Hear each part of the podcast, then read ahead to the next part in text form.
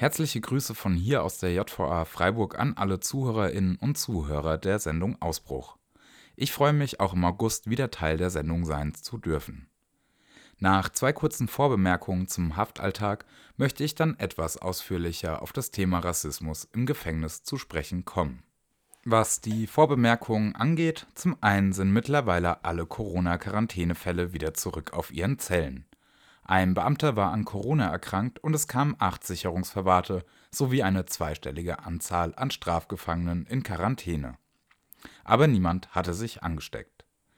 Zum anderen hat die Justizvollzugsanstalt nunmehr auch Besuche von Freundinnen und Freunden wieder zugelassen. Zuerst hieß es, ausschließlich Angehörige dürften wieder reinkommen.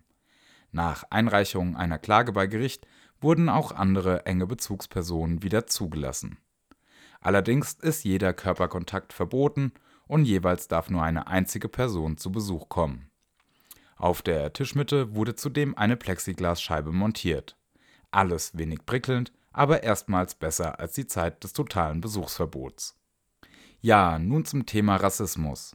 Auch Gefängnisse sind Orte, an welchen es zu rassistischen Angriffen, Übergriffen und Äußerungen kommt, sei es seitens der Beschäftigten, sei es durch Insassinnen und Insassen.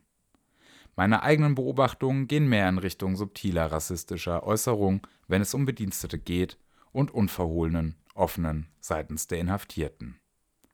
Ich möchte mich heute nur mit dem Phänomen entsprechender Äußerungen seitens der Beschäftigten befassen. Sehr subtil war damals im Bruchsaal ein Jurist der Anstalt, der sich in einen Schriftsatz ans Gericht auf das sogenannte Preußenschlag von 1932 bezog, um seine Rechtsauffassung in einen Streitfall zu stützen Einige Jahre später mittlerweile die Karriereleiter hochgefallen, fand er es sinnvoll, eine Verfügung an einen bekennenden narzisstischen Insassen mit Frakturschrift zu schmücken. Der Landtag prüfte das und kam zu der Ansicht, darin komme keinerlei Affinität zum entsprechenden Gedankengut zum Ausdruck. Dennoch hatte das Justizministerium den Juristen angewiesen, sich künftig dieser Schriftart zu enthalten. Frakturschrift ist überhaupt sehr beliebt ein Stationschef in der Sicherungsverwahrung schmückte eines Tages alle Dienstschränke seines Bereichs mit schwarz-gelben Aufdrucken. Die Landesfarben Badens. Und die Texte darauf alle in schönster Fraktur.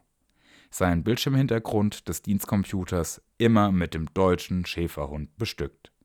Ein muslimischer Insasse darf sich auch mal den angeblich nur scherzhaft gemeinten Hinweis bieten lassen. Sein Bart, den können man doch mal anzünden. Mir selbst gefallen, bedingt durch meine Kindheit, afrikanisch-arabische Gewänder. Seit Jahren trage ich diese auch in der Justizvollzugsanstalt und ging so durch die Stadt spazieren, wenn ich viermal pro Jahr raus durfte. Stets bewacht von zwei bis drei Bediensteten in Uniform. Am 29. Juli wurde mir mitgeteilt, wenn ich weiterhin so vor die Tür wolle, dürfe ich nur noch an den Waldrand bzw. in den Wald, aber nicht mehr in die Innenstadt denn ein Passant hatte vor ein paar Monaten im Vorbeigehen irgendwas von sich gegeben. Die Bewacher behaupteten, das sei auf mich gemünzt gewesen, und so etwas gefährde eklatant die Sicherheit. Die Knastpsychologin Frau W. assistierte mit dem Hinweis, sie wolle nicht als Islamistenbraut gelten, wenn sie so eine Ausführung begleite. So ihr Zitat. Nun bin ich theologisch gesehen Agnostiker. Da man die Nichtexistenz Gottes nicht beweisen kann, mache ich nicht den Schritt zu den Atheisten. Aber ich neige, diesen zu tun. Das heißt, meine Gewänder haben nichts mit religiösen Ambitionen zu tun. Aber in solchen Entscheidungen und Äußerungen verkörpern sich gleichfalls rassistische Stereotype. Oder denken wir an den Insassen Herrn A. Schreiend beschimpft er die Verkäuferin der Firma Massak, die die Lebensmittel anliefert. Der Massak, der sei ein. Und dann folgt eine antisemitische Beleidigung, die ich nicht zitieren will. Seitens des dabei stehenden Amtsinspektors kam ein lautes Lachen aus der Beamtenkehle.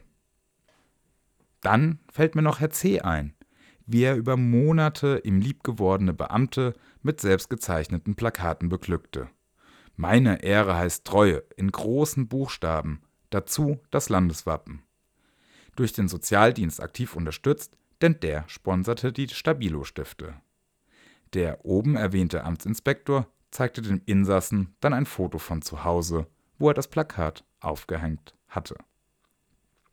Alles für sich genommen widerlich genug. In der Summe und über die Jahre doch symptomatisch für dieses Gefängniswesen. Und umso dringlicher ist es, die nach der brutalen Ermordung George Floyd äh, Umso dringender ist es, die nach der brutalen Ermordung George Floyds in den USA durch die Polizei die Diskussion über und die Kämpfe gegen Rassismus auch und gerade in den Sicherheitsbehörden weiterzuführen. Sie nicht einschlafen zu lassen. Und schon gar nicht sich die Debatte von rechtskonservativen Kreisen, zu denen mittlerweile auch weite Teile der Grünen zählen, verbieten oder wegdrücken zu lassen. Herzliche Grüße an das Redaktionsteam besonders aber an alle Hörerinnen und Hörer, ob vor oder hinter den Mauern. Ihr und euer Thomas.